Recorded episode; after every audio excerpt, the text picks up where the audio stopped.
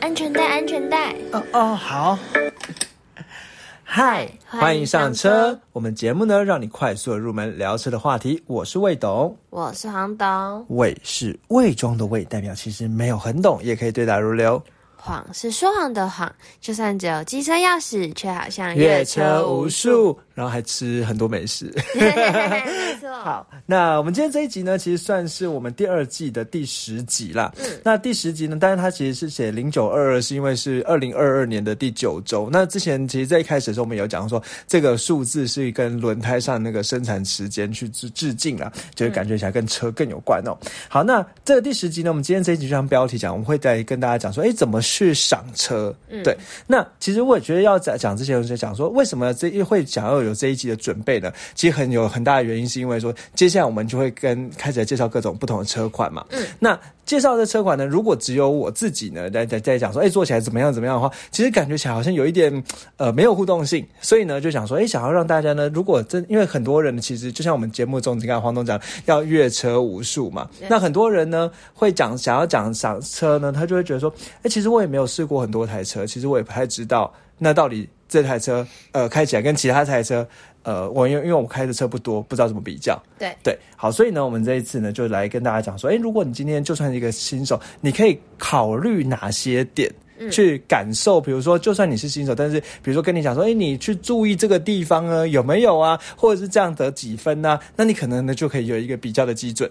对，那有个比较基准呢，其实我觉得这样子，呃，我们在不管是。呃，真的是自己想要买车，或者是想要跟人家聊车的时候，都能够有一个参考的依据的。没错，对，好，那这就是我们这一这一集的一个宗旨哦。那在节目正式开始之前，其实要先进入一个感谢的桥段哦。嗯，那这感谢桥段呢，其实要感谢呢，第一件事情呢，我觉得交给黄董来说好了，就是我们的 Apple Podcast 的评论呢，嗯，多了一个人，现在变成七十四个评评分哦。对，然后他有留言哦，他说觉得 A One 看起来就便宜。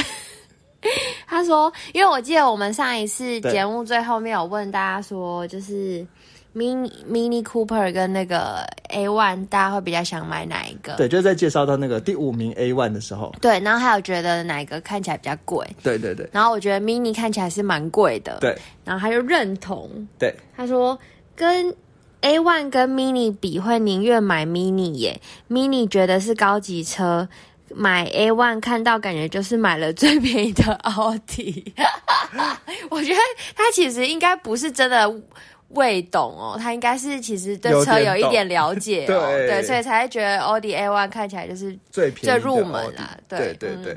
那其实我觉得回应一下，就我们前一集呢是在讲说什么豪华品牌里其实没有那么贵的车款了，对，那对如果对这个兴趣有有这一集有兴趣的话，也可以去往前听哦。对，好，那呃感谢这位。呃，化名为马一郎，对他跟我的想法一样，觉得 mini 看起来就感觉有一点贵哦，这样对偏贵，对对对，那看来是我猜错了。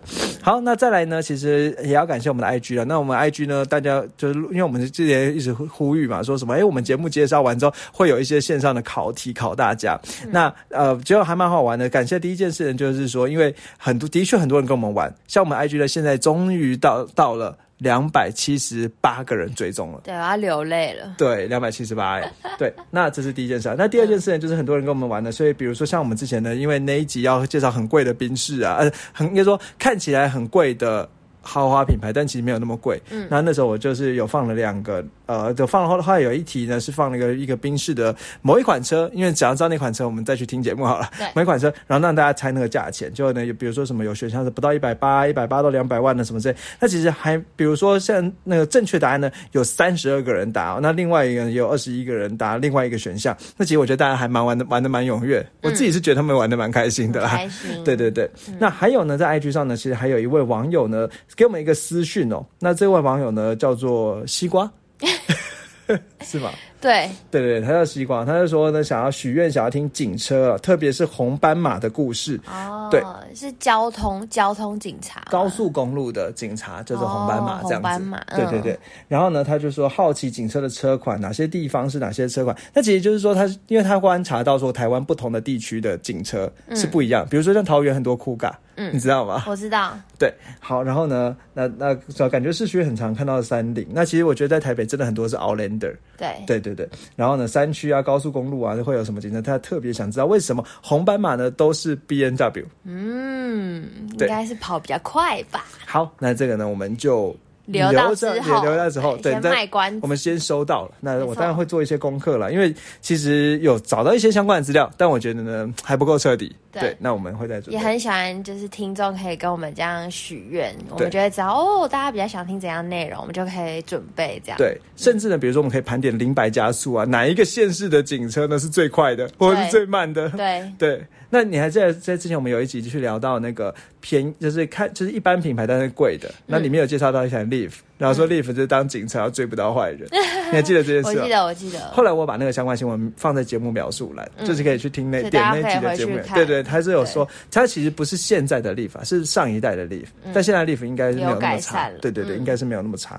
好，那我们今天这一集呢，就讲回来哦，来讲试车了。那我觉得我们先先想一个，就是我们这边当然是先以实用派为主，并不是嘴炮派，因为这样子。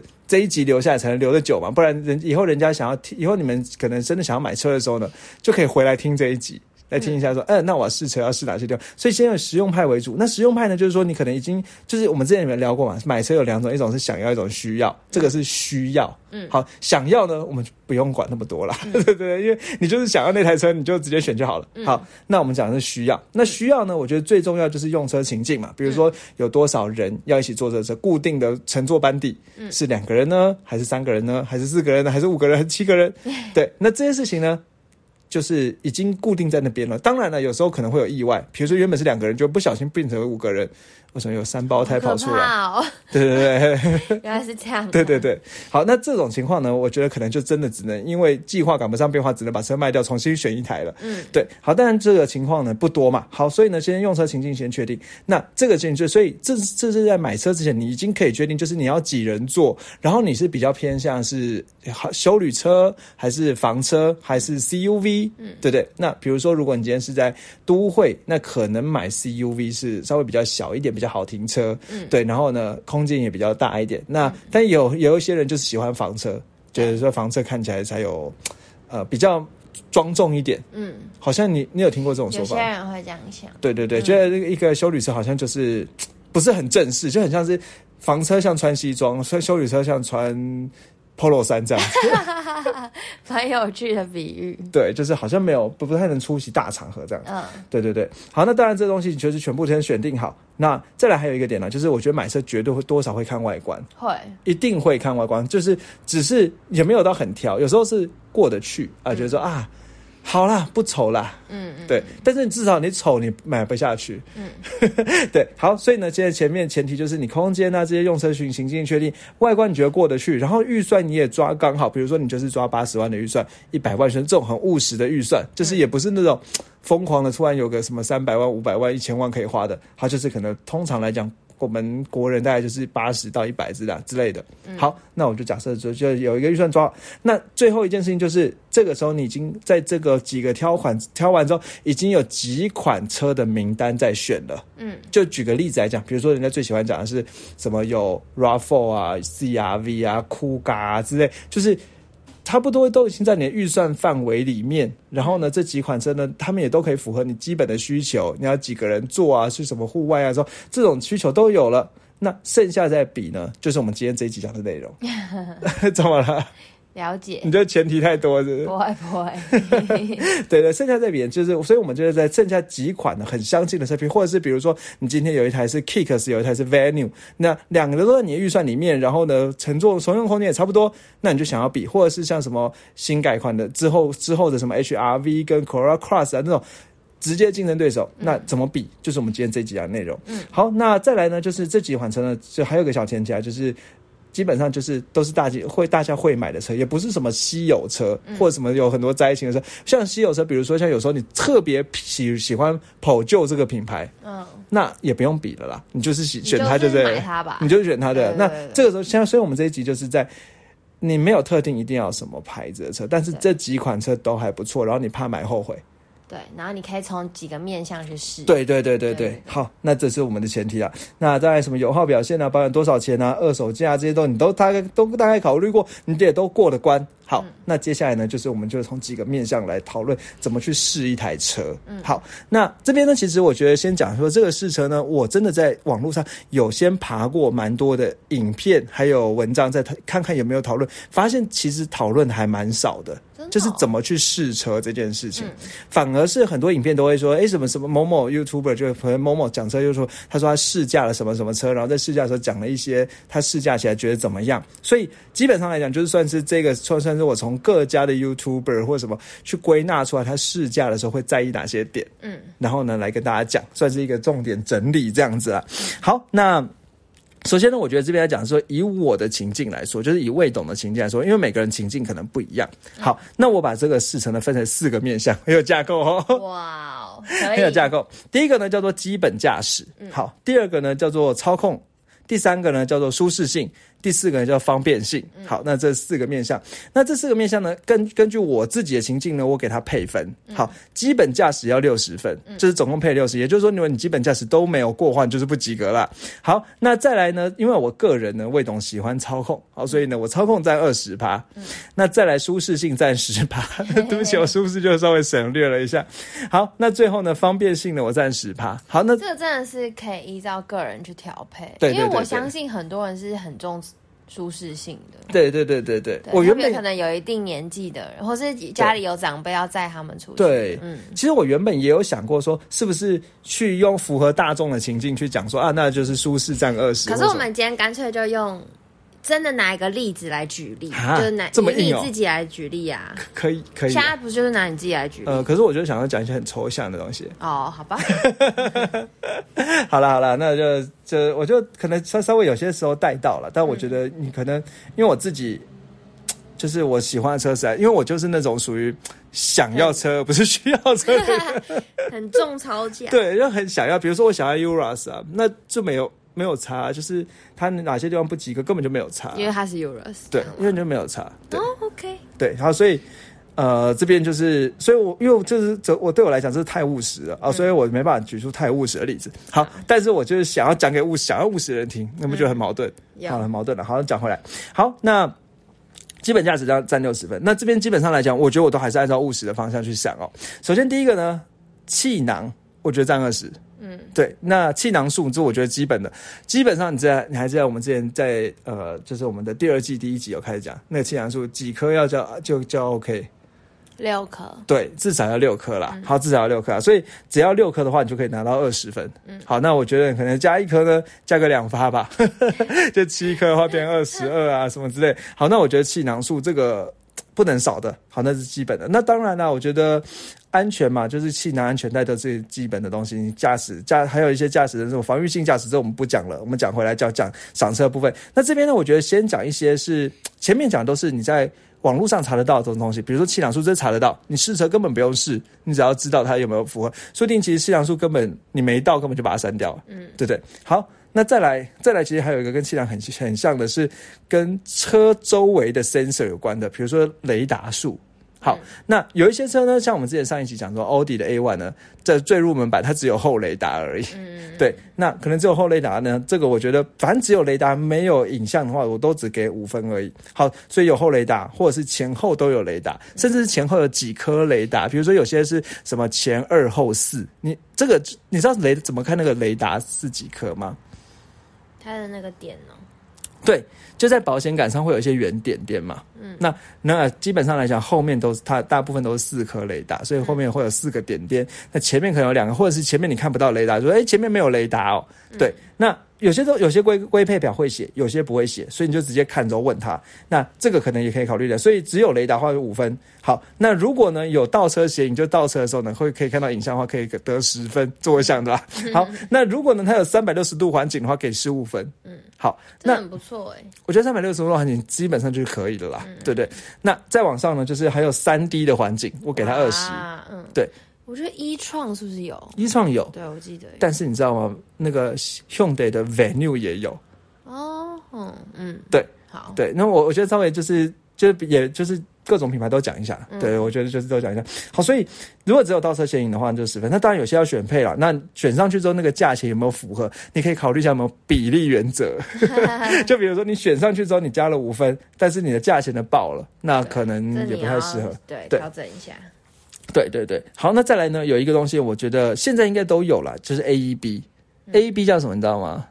就车道维持吗？不是不是，自动刹停。哦，对，自动刹停。那我觉得自动刹停也是很必要，我直接给他十分。如果没有 AEB 的话，就少掉十分。嗯，那 AEB 就自动刹停，就比如说前面前面有车，你没有注意到的时候，它会帮你紧急刹车。嗯，那这种自动刹停辅助哦，它叫辅助哦，其实它都只能大概从四十减到零这样子。嗯，所以你在四十的时候，它会降。对，比如说这边有个很简单的说法，就是如果你到时速四十，但前面的车突然急刹的话，你可以到零，然后不要撞到。但如果你八十呢，就是减到四十都撞到，对，大概是这样子。好，那 A B 我给他十分。再来，我就来讲黄董喜欢的 A C C 了。嗯，好，A C C 叫什么？主动定速嘛。嗯，就是自动跟车那些东西啊，那些东西。那我觉得那东西我们可以有四个面向来看它，很认真哦。好，认真。好，第一个，它是不是全速域？嗯，全速我直接给他占五分。嗯，好，就他能不能跟到你？有些是什么三十公里以上才能启动啊，什么之类。那这个我觉得就是五分就拿不到了。嗯，好，那如果全速域的话，我就给他五分。嗯，好，那全速域就是他可能零到一百或零到两百。必要哎，对，我觉得没有全速域就不用讲了。真的哈，我给他五分。对，好，那基本上来讲，我觉得你现在买车了，一定要有 ACC，除非你是买 Porsche。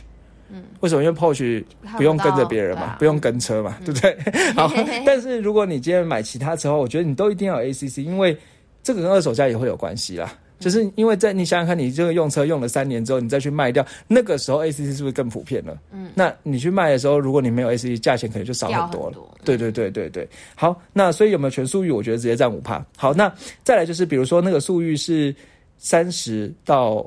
一百，或者是他讲说零到一百或零到两百，你知道那个零到一百和零到两百差在哪吗？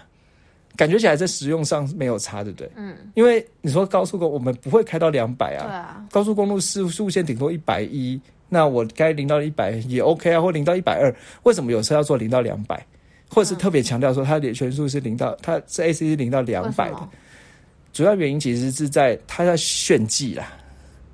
他说：“秀他有这种，他说他的科技是可以做到两百，也就是说他的 ACC 的那个力精准度、感测度是可以更远的。哦，对哦，因为两百会差很远。对，所以他只是要表现炫技，说他的 ACC 的用料啊什么的科技是比较高的，所以他可以做到两百。给他表现。所以如果今天讲说零到两百，还是比零到一百二还那么好一点点。”好，不过都都是我觉得都是五分了，你可以自己把它加分，这是我自己的分数了。好，那再来就是 A C C 的那个做动起来的感觉，比如说加速呢，会不会让你觉得说很不舒服的贴背感啊，或者是刹停的时候会不会很抖动啊？那这个东西我觉得就是一定是试车的时候才试得到。嗯，对，所以你去试车的时候，一定要跟他说要试。对他就会带你上高架，然后能让你开 A C C，然后你看看说，哎，当前面车远的时候，他开始追的时候，那个追的感觉，因为像有些以前旧大概两三年。前的 A C C 是可能前面突然空的时候，他会帮你全油门踩到那个规定的速度。比如说你设定八十，但你现在四十嘛，那前面一没有车的时候，它会直接全油门帮你踩到八十。那时候你就感觉很危险、很可怕，心脏就要比较大颗。但现在我觉得这一两年来。好很多了，嗯，还有刹停，就是前面有车的时候，它那个慢慢刹停下来，那个感觉，车刹车有些会很抖动，对，甚至有些刹车像像可能有做有些人开车技术不太好，说他不是开开开会急刹，嗯，对，那那样子就是比较没有那么好。但我觉得这个东西就是，比如说你小心的刹车和 A C C 刹车，你如果感觉不太出来，那代表 A C C 刹车还不错。好，那再来还有一个是，如果现在这个 A C C 有 Level Two。叫做有车道至中的功能之后，那我们可以看一下它车道至中是不是置在很中间？嗯，你懂我意思吗？其实有些车道至中它其实没有很中间哦。嗯，就像我之前我看过一个评测啊，就是评测什么酷咖 CRV 跟那个 Raffle，然后呢看哪一家车道是置在置在最中间的。嗯，对，那可能有些车是稍微偏左，有些车稍微偏右。对，那你说这东西到底怎么样？我是觉得还好啦。我会给他一分，对对，但是他如果有自动功能的话，那基本上至少有加一分吧，就是因为代表他是 Level Two 的。然后再还有一个黄董应该也懂的，就他过弯的角度，就是因为有些 ACC 它其实基本上好像我印象中是那个弯的幅度是二十度以十五度以内的时候，它会自己。车，它会帮你转转方向盘的。但如果超过的时候，它可能就不转了。你还记得吗？不知道，就是你还记得之前我们有有时候去试车时候，有些 ACC 它是说，哎，如果你前面过弯的话，它弯太大，它会自己帮你解掉哦。真的？它会自己帮你解掉，就是 ACC 就就就变成了要手手手动驾驶了。是哦。对，那或者所以你看它怎么能自动帮你过弯？那过弯可以多弯？但我觉得这件事情其实有一点难。也还好。你怎么了？我觉得也没有很重要。可是它会自己帮你转方向盘，那个转的角度你可以稍微，如果能够大一点的话，你会稍微轻松一点了。嗯，对。那其实我，但我觉得比较困难，就是说，因为你试去试试乘车的时候，那个试乘刚好有这种角度，对，那个试乘路线其实不一定会有弯可以让你这样试。嗯，对。所以到底能不能那个试过弯角度？像你还记得有一次我们去试一个奥迪，嗯，那个时候就感觉 A C 都不转。哦，好像有，我这样印象 Q 五嘛。对，哎，不要讲这个，你就觉得这 A C 怎么都还不转，然后就觉得很可怕。嗯，对，所以我觉得 A C 那个车道至中，然后过完角度，我也给他一分，好一分。嗯，好，那再来呢？还有注意一下啦。对，就我觉得可以注意一下那个 A C 过弯角度。好，所以四个速域加速加加减速车道至中过弯角度复习一下。好，那再来呢？我觉得还有一个是车侧有没有盲点警示。那我这个给他两分，而且是加分题啊，加了两分这样。如果有盲点就加两分。你知道盲怎么什么是盲点吗？就是你你要切换车道，如果它有车子离你很近，它就提醒你现在不要切。对对对，它有可能会在后照镜上亮橘橘的、啊、红红的、三角形啊什么，或一两台车的形状，让你知道说，哎，后面有就是在盲点有车这样子。嗯，那我觉得这个也算是现在基本上大部分车都有的功能啦，就是你可以问他，哎，这个有没有盲点？那这个规规规配表上面都几乎都会有。好，但是应该说都会有写，如果有的话就会写了。嗯，好，那。比如说，如果两台车，一台有，一台没有的话，那可能有的就会加两份这样子。嗯，那还有一个呢，我觉得这很见仁见智，就是 A 柱的死角。嗯，对，就是有一些车，它可能你会觉得它 A 柱的死角很大，所以你可能注意一下，说，哎，哪一台车的 A 柱死角？A 柱就是那个挡风玻璃旁边柱子，如果那个直角会挡住你，让你没办法看到旁边，或看到很多就很多视野死角，看到地蹲在地上的小朋友啊，什么之类的，太可怕了。对，那你可以稍微注意一下，但对我来讲，我觉得这还好，我给他一分。好，如果 A 柱死角太大的话，呃，A 柱死角很小的话，我给它加一分这样子。好，那再来就是有没有电子后视镜？这个有些是选配，有些是什么业务三宝会送的。嗯，对，那这个可能算算一分，因为我觉得其实有我我我觉得不错。对，我是觉得很喜欢有的啦。嗯，对，那电子后视镜几个好处嘛？大家第一个就是在晚对在晚上光线不好的时候，其实。有有电子后视镜会清楚很多，嗯，那再来就是如果你今天有时候后后面行李箱载了很多东西，嗯，那你没办法直接从后照镜看到，嗯，那有电子后视镜会差很多，嗯，对，但就是我觉得啦，好，然后再来还有一个也会有人注意的是能不能看到引擎盖看到车头，嗯，你知道吗？就是坐在这样会比较。有一种可以抓距离的感觉，对，就距离安全感。对于新手来讲，我觉得还蛮在意的。就是你坐在那个驾驶座上，然后调到你适当的角度，说你可以看到引擎盖的边边的话呢，你还会知道说，哎，前面会不会撞到这样子。我蛮喜欢的，嗯，蛮觉得蛮在意的。我给他一分了。好，但如果有三百六十度环境的话，其实这个东西就还好，这还搭配使用。对，好，那这边呢，总共占六十分，就是一些基本的驾驶。嗯，你觉得这合理吧？合理啊。对对对，那。接下来就很多都跟安全性有关。对对对，我觉得加，因为开车真的就是安全嘛。老实讲，有安全再来追求什么性能？对对对，所以它是基本分，好所以占六十趴，合理，合理哈。好，黄董妈妈评价觉得合理。好，那再来呢，就是我自己喜欢的操控了，所以我给操控在二十分。嗯，好，那操控要看哪些面相呢？我觉得大概这样讲了，我我认为大概操控看四个面相。第一个我最在意的其实是过弯的支撑性，嗯，对。那过弯支撑性我直接给他十分哦，就是超过十过弯支撑性我就给他十分。那过弯支撑性就是比如说你开始在时速六十的时候弯一个大概可能不要到九十度了，可能弯一个大概。嗯，这个是几度啊？可能六十度左右的弯。嗯，那你弯不弯得过去？嗯，对。那如果你觉得那个车很晃，就是因为如果它悬吊不够好的话，其实我觉得这边就是我们也不太不用去讨论什么它是什么多连杆啊，是什么扭力梁的悬吊啊。嗯，这东西真的技术上的东西我们不用懂那么多，我们只要重点是结果怎么样。如果它最后后悬吊是，你还记得我们之前讲过最烂什么？呃，扭力梁，对，然后觉得那扭力梁，可能大家嘴一嘴说扭力梁很烂，但如果他把它调教的很好，其实也不是什么问题。开起来很爽，那也对，其实也不是什么问题啦。好，所以呃，就是基本上来讲，我觉得最重要就是看那个过弯。好，那看那个过弯呢，就是在过弯的时候，你会不会觉得说悬吊很有给你支撑性？好，那再来呢，其实呃，会不会很有信心？对，对，如果你今天是没，如果悬吊比较软的话，你会觉得过弯时候它好像软脚，嗯，对，那你就会觉得没有信心，那你就没办法用时速六十公里开六十度的弯这样子，嗯，好，那我觉得基本上，我觉得用六十公里六十度来当做基本的门槛，那如果有的话就十分了啦，好，那没有的话呢，可能要考虑一下，这是超价派的，好，那再来就是因为其实我觉得一样是讲到讲到这种悬吊支撑啦，那当然如果悬吊呢。支撑度高的话，可能就有个缺点，就是稍微会比较硬一点。那比较硬的话呢，其实重点我我真的影响舒适吧？对，会影响舒适，会影响舒适。但是它在你高速驾驶的时候，你会觉得说，哎，我终我终于知道为什么悬吊这么硬。因为如果悬吊软的话，你在高速压过一个坑洞的时候，那那个车会有一点。弹整会真的会有点飞起来哦，甚至会飞起来，你就会觉得很失控。对，所以悬吊很硬的话，它会让你觉得整个车很压在地上。所以像那种超跑悬吊都超爆硬。嗯嗯对，好，那这是过弯。我虽然我觉得基本上来讲，只要看过弯支撑性就可以。那过弯支撑性好的话，在山开山路的话，你的不管是不不止你，可能你的副驾、你的后座都也比较不会晕。对对，那我觉得这很重要。好，那再来是第二个是方向盘的指向性，占六分。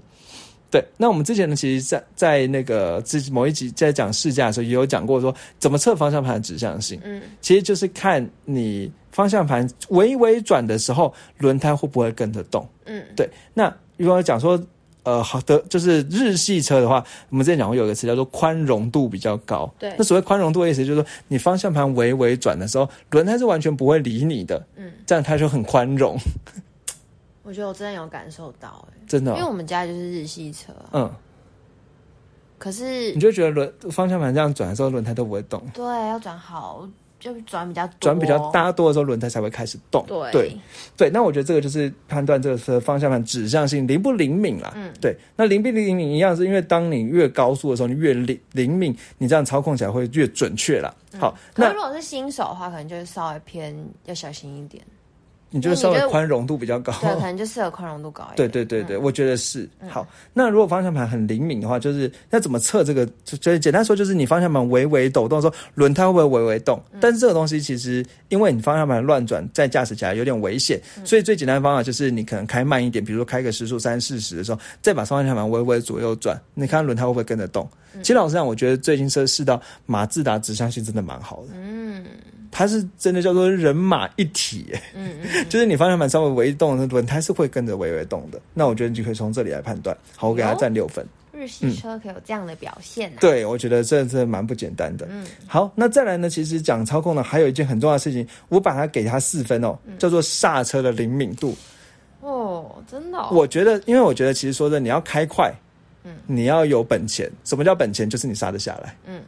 好，那刹车灵敏度呢？这件事情其实怎么去判断呢？我觉得就是，就是我之前听过很多很多说法，但我觉得最简单的说法就是说，呃，你肯定把它想把那个脚呢，想就是把那个刹车踏板全部踩下去呢。我觉得可能我自己啊，反正可能会把它分到分成八格，八格，八格，就是你想象说，就是全踩的话是到八，那你轻轻踩一点叫一，轻再踩一点叫二，再踩一点叫三，可以分到那么多格。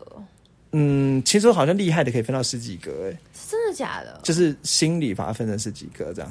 哦，你说这是以人来说，对，就是自己车来，不是以车来说，是以心理去分。嗯，对，就是呃，就是握的，比如说那个就是踩的那个深度啦。好，那最深是八格的话，你看这等分嘛。所以。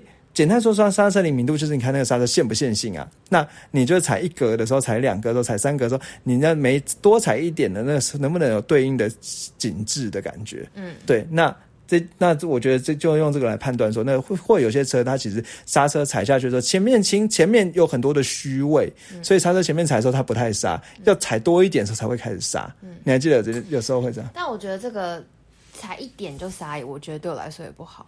我觉得很不舒服，可是要很线，其实我觉得最好是要很线性，就是你踩一踩多深，它就杀多深。对对就不要有虚，也不要太敏感。对，不要像那么指数一样，一开始都没有，突然就爆对杀杀爆神，或者后座什么的可能就会吐爆。对，或者是说你一开踩的时候就直接杀爆神，然后轻轻踩也杀爆神，很重踩也杀爆神，那也是不行。好，所以我觉得就是要你把它要很当做很线性来看啦，对。但这个东西绝对是你要去试才试得出来。嗯，那你可以试着把脚，我觉得可能新手一开始可能先分成五格，嗯，就是你知道意思吗？就先分成五格，那可能到越来越老呢，可能把它分成八格啊、十格啊、十几格啊这样。那我自己是觉得分成八格是 OK 的啊，对。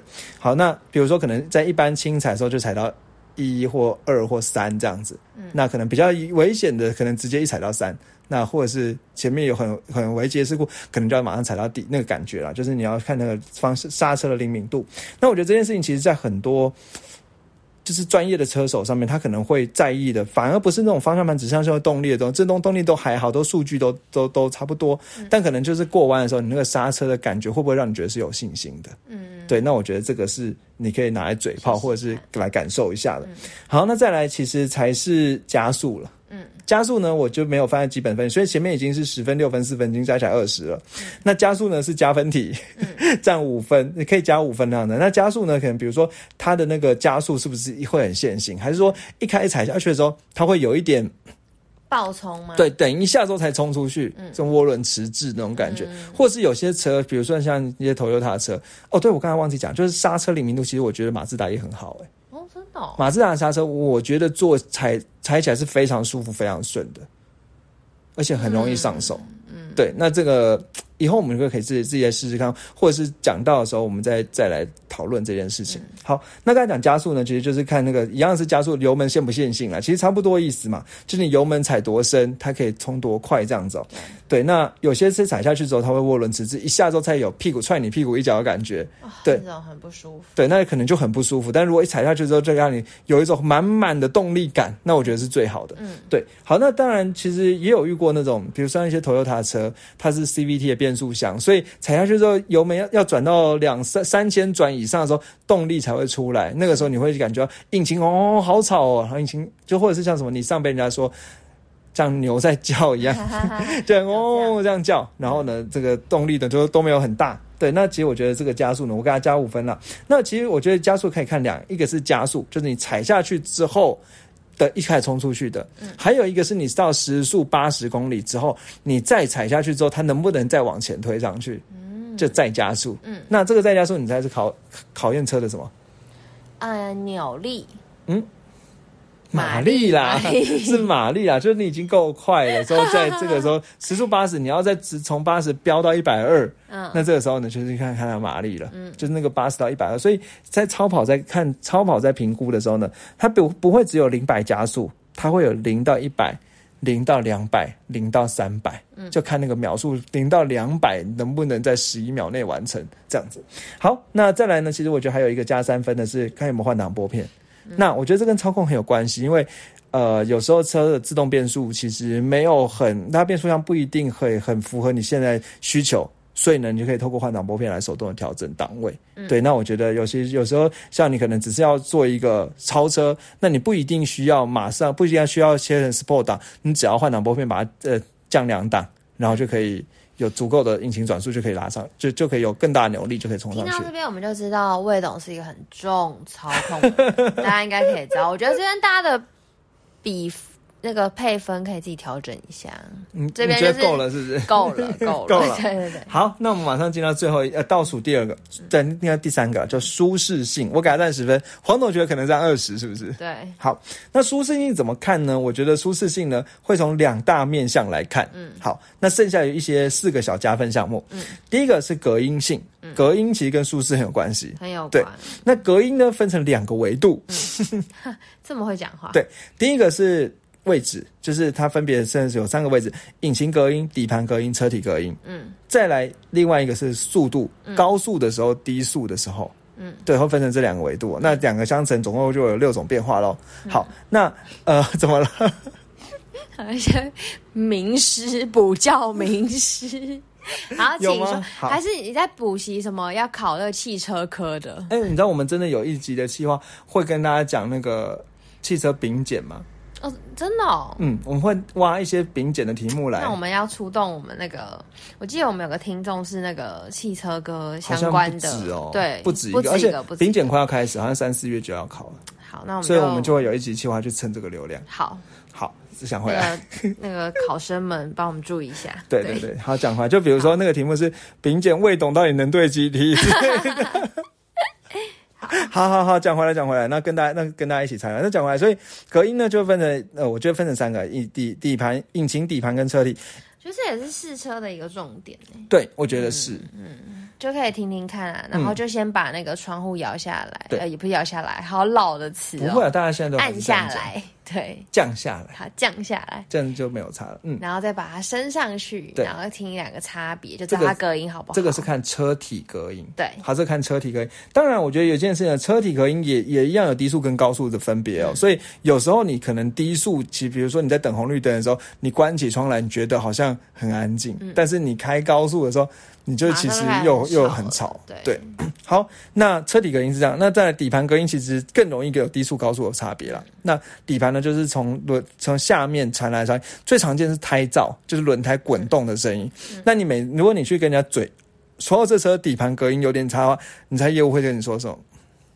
可能跟轮胎有关，对，他会说，哎、可能这一批轮胎是比较硬的轮胎，对对你可能就要参考看看。对，或者是说，哎、刚好现在下雨天，嗯，那地面呢，可能本来滚动声音就会比较大，要不要晴天的时候再来试试看？对，你就我跟你就真的晴天再给它试试。对，再去试试看。对对对对对。那我觉得底盘隔音呢，就是应该说，其实我自己会觉得啊，就是车体隔音、引擎隔音跟底盘隔音这三个东西，他们几乎是同等重要了，也没有去分哪一个。但是我自己会觉得说，其实呃，高速隔音比低速隔音还重要。嗯，你知道为什么吗？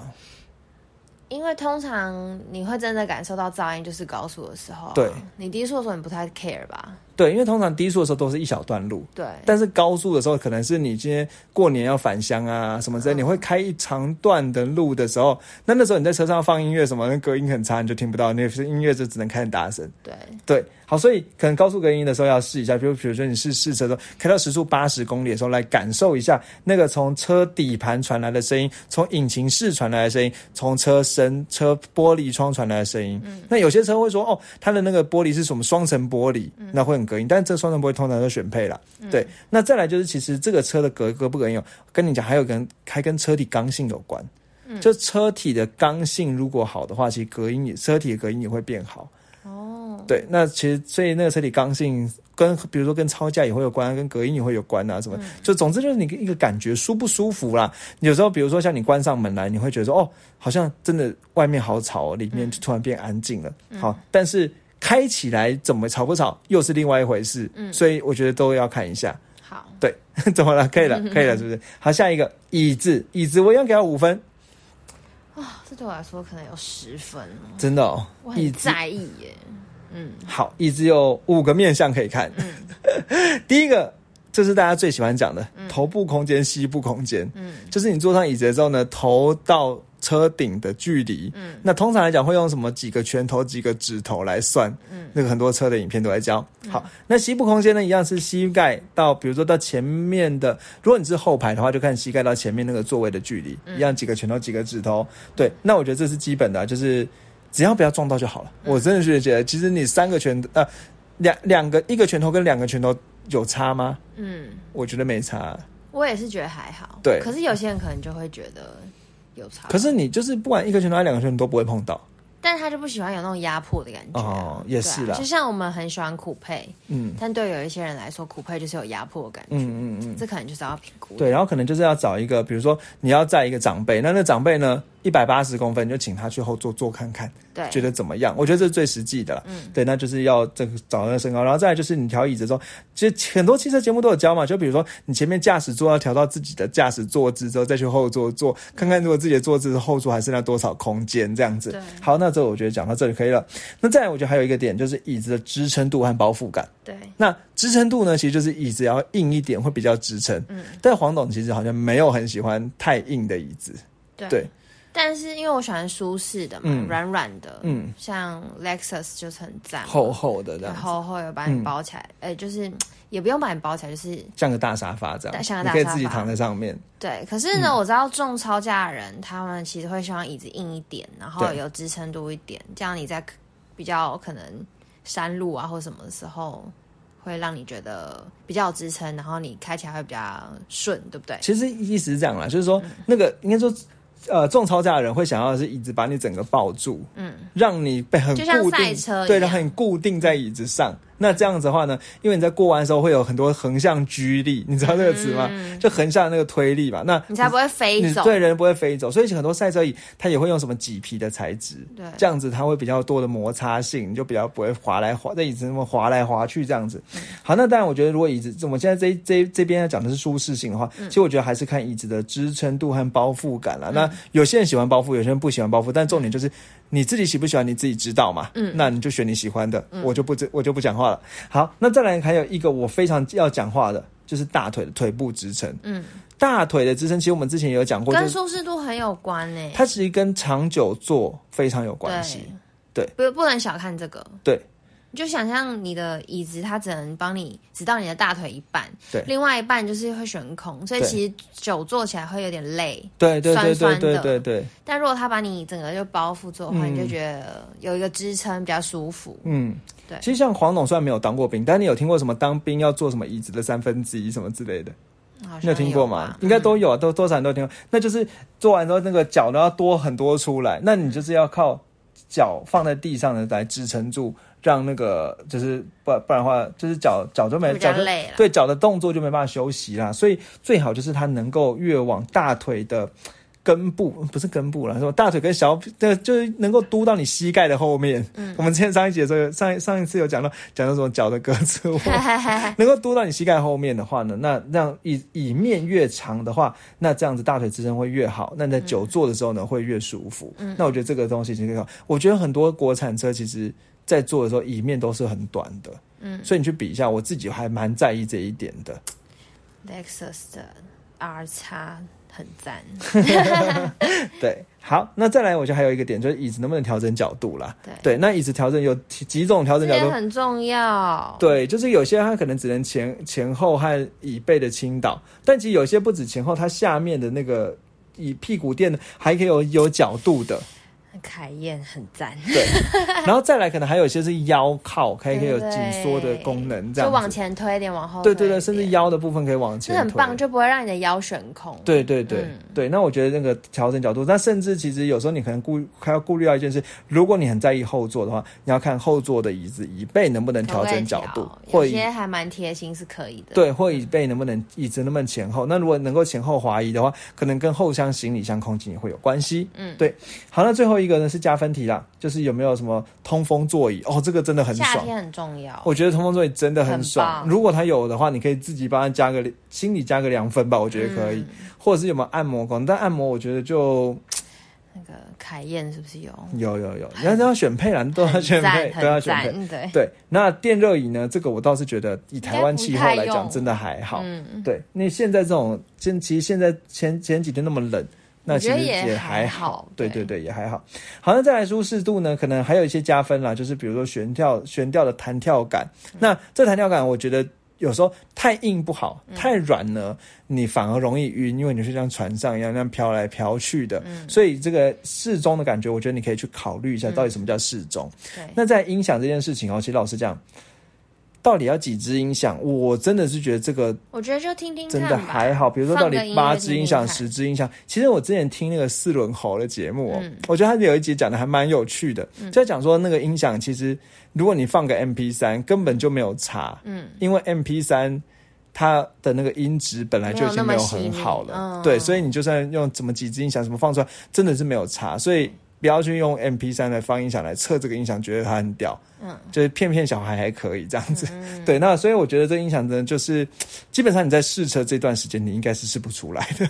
但其实现在蛮多业务喜欢，比如说你直接接一下 Apple CarPlay 啊，对来试试看。对，可是要不用，应该是想说不要连 MP，不要用蓝牙，蓝牙接起也没，哦真的哦对，因为蓝牙的那个传输效率其实也不好。哦，对，所以就听听可能重视很重视音质的人再来试这边。对对对，好，那再来是冷气的部分啦。那冷气冷不冷？有一些日系车，别人说冷气不冷，对，那或者是反正就是各各家都有了。对，那再来是那个有几区的恒温，是双区的恒温，后面有没有空调这些东西，我觉得可以加个两分。嗯，对。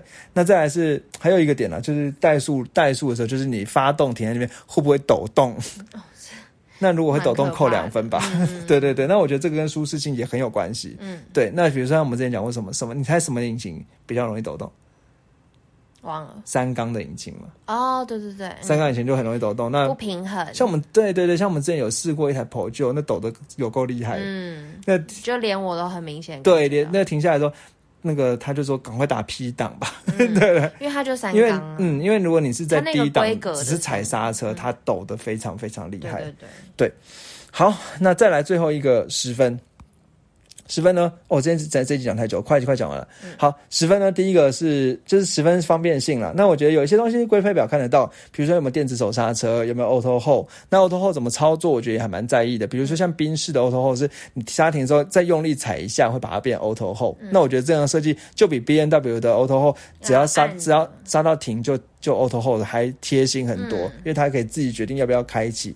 对，那另外比如说像有没有 Apple CarPlay、Android Auto，有没有 LED 暂暂时哦，刚才讲刹车那个我给给它三趴，呃 CarPlay、Android Auto 给它三趴。那再来是有没有很棒的头灯，比如说 LED 的头灯、镭射头灯，这我给它两趴。那再来是一些加呃一些什么数位仪表板、中控荧幕的尺寸，到底是什么十二点三寸的数位仪表板？什么？它数位仪表板跟中控荧幕是两个哦。嗯，数位仪表板是你前面方向盘后面那个，中控荧幕是副驾可以一起玩的那个。哦，对，那比如说像现在宾士新的就是什么双十二点三寸，对，两个都对，然后连在一起的这样子，那加一分了。那我觉得还有一个很实物的，就是置物空间的数量和大小。嗯，就比如说你中那个驾就是驾驶座和副驾中间那个叫中央安座的手套箱够不够大？嗯，或者是甚至比如说像 Volkswagen 的车系，它在呃。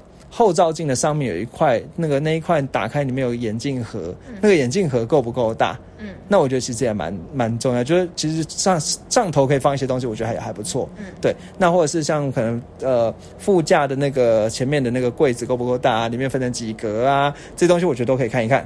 对，然后再来是有没有无钥匙启动？那无钥匙启动就是你可能只要把钥匙放口袋就可以启动，启动不用把钥匙插进去。嗯，其实还不一定哦。哦，对，然后还有所谓的摸门，你知道什么是摸门吗？就是直接摸一下就会打开。对对，就是钥匙放口袋的时候，你去摸门的时候，门就会解锁这样子。对，那再来就是摸门要哪些门是可以，比如说只有前座、驾驶座、副驾，那有些是四个门都可以摸门。嗯，然后摸了可以解锁，摸了可以锁起来，这也可以看一下。USB 那这个加两分了，好，那 USB 的数量呃够不够多？加一分。那我觉得还有一个是你要试车才看得到，就是开门的角度。嗯就门到底可以开不开到多开？那这跟上下车的容易度有关系，尤其是有长辈的时候，门可能开一点比较好。对，那再来是后排座椅哦，这个我觉得这还好，还有就是说这个电动尾门，那有没有电动尾门？那脚踢尾门容不容易踢？对不对？好，还有一个这个给他一分，还有一个自动停车，这个有没有这个功能？我觉得有些会讲，但我觉得也还好啦。对，那我觉得这种这么多这么多的面向，我觉得全部讲完。应该需要一些时间吸消化了。那这些都是我们在试车的时候能够看到的东西，但有一些东西我们看不到，比如说网络上可能会有，比如说这个车的溃缩区有多大，防上钢防撞钢梁有多厚，它底盘有没有用到铝合金的材质，这些东西我们试车都看不到，我就不讲了，我就全部讲前面那些东西都是我们试车的时候可以感受一下，分这两台车哪一台你觉得比较好？嗯，对，那我觉得可以拿这综合考量这些。对，拿来这些超去，所以或者是像我们之后接下来讲说，哎，不同的车款的时候，我们自己去试车，为什么会讲说，哎，它的超价其实是好的，从哪些地方超价感就感受说，为什么它乘坐是好的，从哪些地方感受出来，那也可以从这边来做一个参考。好，那接下来最后呢，最后重要的事情来了，压轴，好压，还有压力哦，为什么？当压轴。嗯，不会啦，这个我觉得很重要，大家一定讲汽车就要讲到什么，就要讲到美食，为什么米其林，每次都要 Q 这个？，对。好哦。那今天黄董吃想要介绍，就是对总该要来个咖啡厅了吧？哦，咖啡厅没错。好，今天有什么想要推荐呢？大家介绍星巴克，不要博朗咖啡馆不要那个就不用我推荐了。好，就是今天想要跟大家推荐，那是在哪里啊？嗯，地名需要你来。好，民生吗？民生吗？其实应该在那个花博公园的旁附近，对不对？台北市的花博公园的那附那个区域里面，可能吧？对，是吗？对啦，对啦，你等下查。我确定，好确定。所以反正我今天要介绍的就是一家叫做点二咖啡、啊等一下，我原本还帮你铺陈呢。你要讲什么？我说你大学可是咖啡社的，哦，不要讲这个，他太害羞了。这代表你很会咖啡啊，你很在意这个。还好对，啦，还好好好，那对不起，那你继续讲下去。好，反正就是点二咖啡，就是呃点点的点，嗯，点线面的点，然后一二三四的那个二二点二嗯咖啡。然后呢，我想要介绍，我想要推荐这个咖啡厅，嗯，但是有个前提，对，就是大家要去之前一定要先去他的 IG、哦。看一下老板的规定，啊，因为这个老板非常有个性，嗯。他规定蛮多的，他有他的坚持，嗯，然后像我目前是有去过一次，但是我真的真的觉得很推荐。嗯。然后他这家店里面，老板会有一只很可爱的红哎，这红色的贵宾，红贵宾。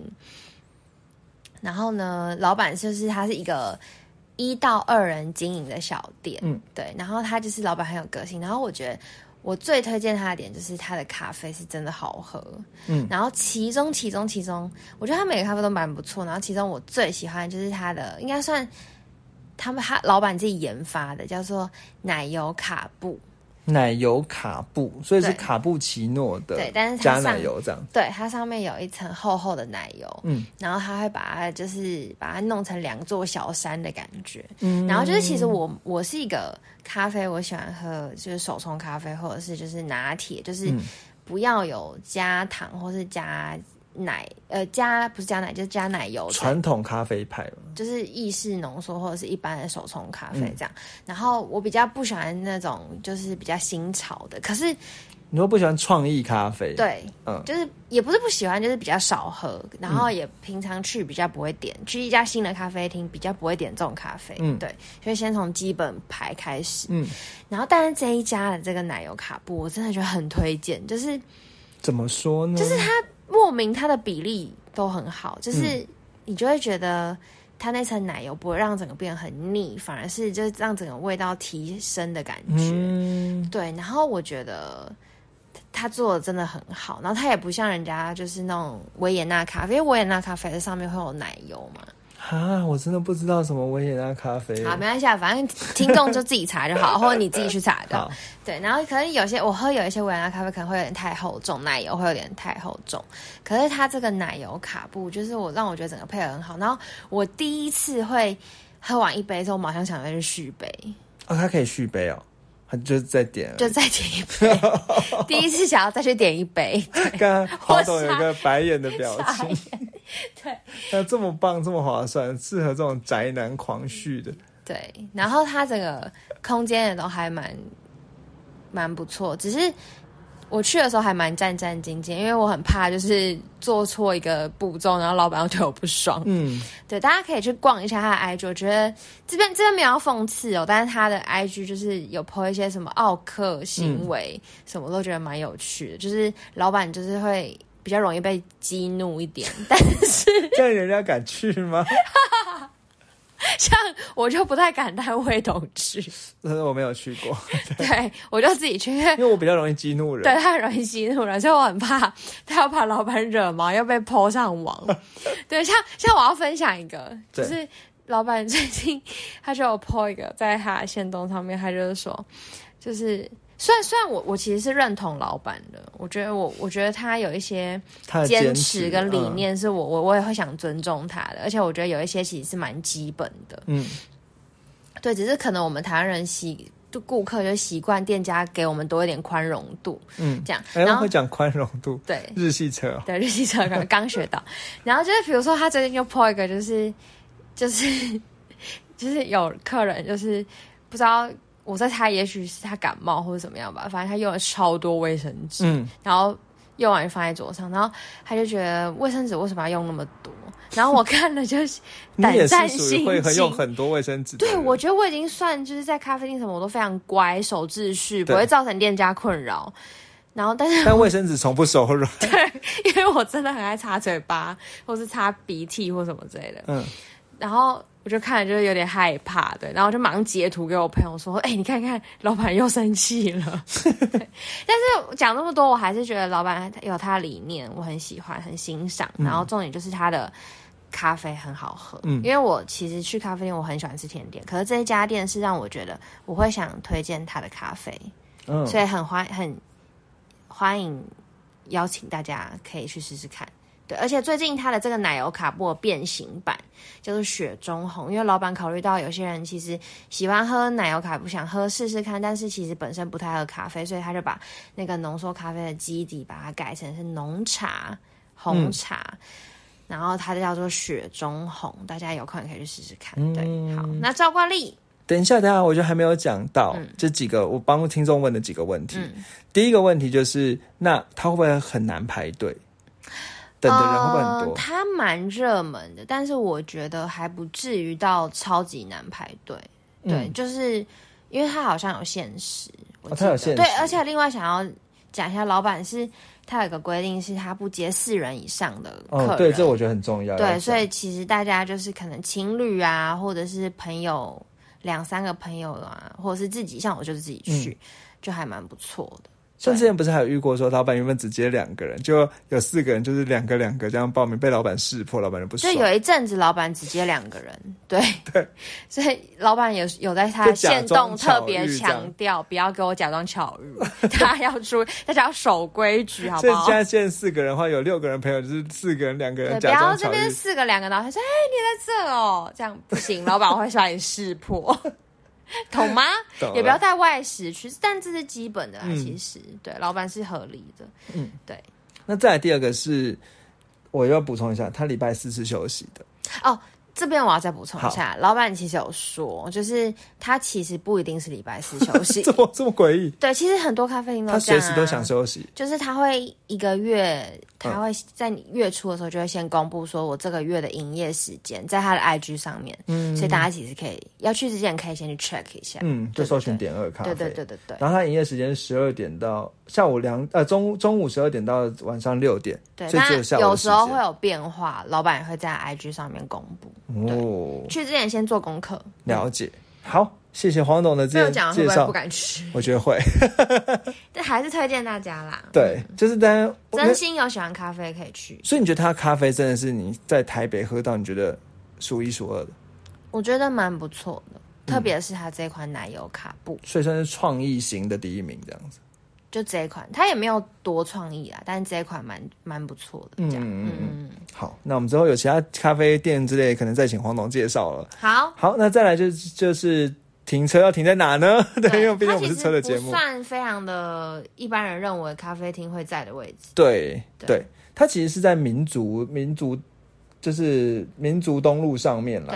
对对，哎，它在二楼哦。对，它是在二楼，哦要走上去。它旁边非常多那种修车店，蛮特别的。对，那你可以顺便赏个车啊。对啊，跟我们的、嗯你看，我把它当做第一家介绍咖啡厅，就是想要套一下我们车的主题。真的啊有对这个哦对对对对。好好，那很快讲一下车停在哪？其实可以直接搜寻叫做和云台北新生停车场，它其实就新生停车场，算是有一点是半政府的、啊，就是民间民营去管理的所这样一个停车场。好听的。对，嗯，那价钱不贵，只是说这停车场前面有点贵，就是它其实也是说，因为那附近是那个和平公园还有花博的园区，所以停车场可能有时候蛮蛮容易遇到排队等的等待的情形。嗯然后它蛮诡异的，就是说它它有分成呃平面车位还有高架呃电，就是那个机械车位，对嗯，然后那个机械车位就是呃挂，应该说它其实，比如说 RAV4 可以停机械车位，嗯，对。但是，比如说，如果你今天开的是什么 Camry，它不让你停机械车位，因为说啊、这车比较长，因为它机械车位最长是到四米八，哦，对，所以四米就修理车还可以停机械车，